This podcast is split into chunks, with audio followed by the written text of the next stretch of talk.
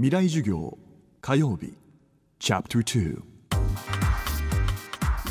ラジオを教壇にして開かれる未来のための公開授業。未来授業。今週の講師はサッカー日本代表前監督岡田武史さん。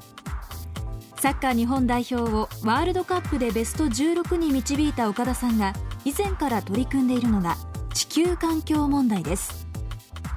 9月大学生を対象に行われた環境フォーラムライブトーク私たちの進む道 with 未来授業で教壇に立った岡田さんは環境問題の視点から震災後の私たちの生き方を問い直しています。未来授業2時間目。テーマは環境問題の本質循環です。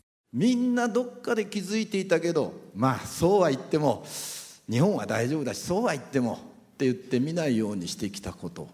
それを見ざるを得なくなったという感覚があります。つまり本質 CO2 が増えてる増えてるってもうみんな知ってると思うけどこの薄い中の C の数は一緒です。炭素の数は一緒です。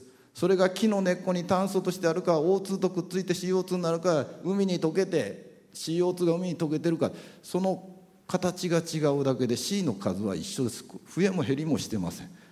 要は循環してるんです全て。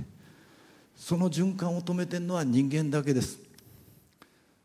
これは本質を言ってるんですよ環境問題の。全てが循環してる中で人間だけが循環止めとると。石油石炭。石油はだいたい2億年前に死んだ動物の死骸が化学反応を起こして油になってます。石炭はもちろん知ってると思うけど3億5,000万年ぐらいの古代の木が倒れて土の中で圧力と熱で化石になったものそれを3億5,000万年2億年かかって作ったものをいつから燃やし出した？産業革命以降だよな燃やし出したの。それまでそんなの燃やしてないから。220年前。地球は歴史を見ていくと環境が一定の時なんか一回もありません。常に環境は変化してきています。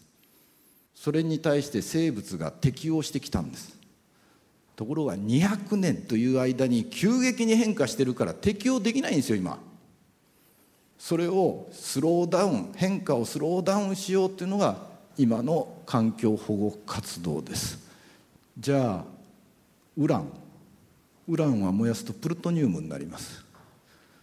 プルトニウムはウランに戻らないですよね。循環できない。僕らの時代は大丈夫です。でも我々の子供たちの時代にその時にお前ら何とか考えろって言うんですかと。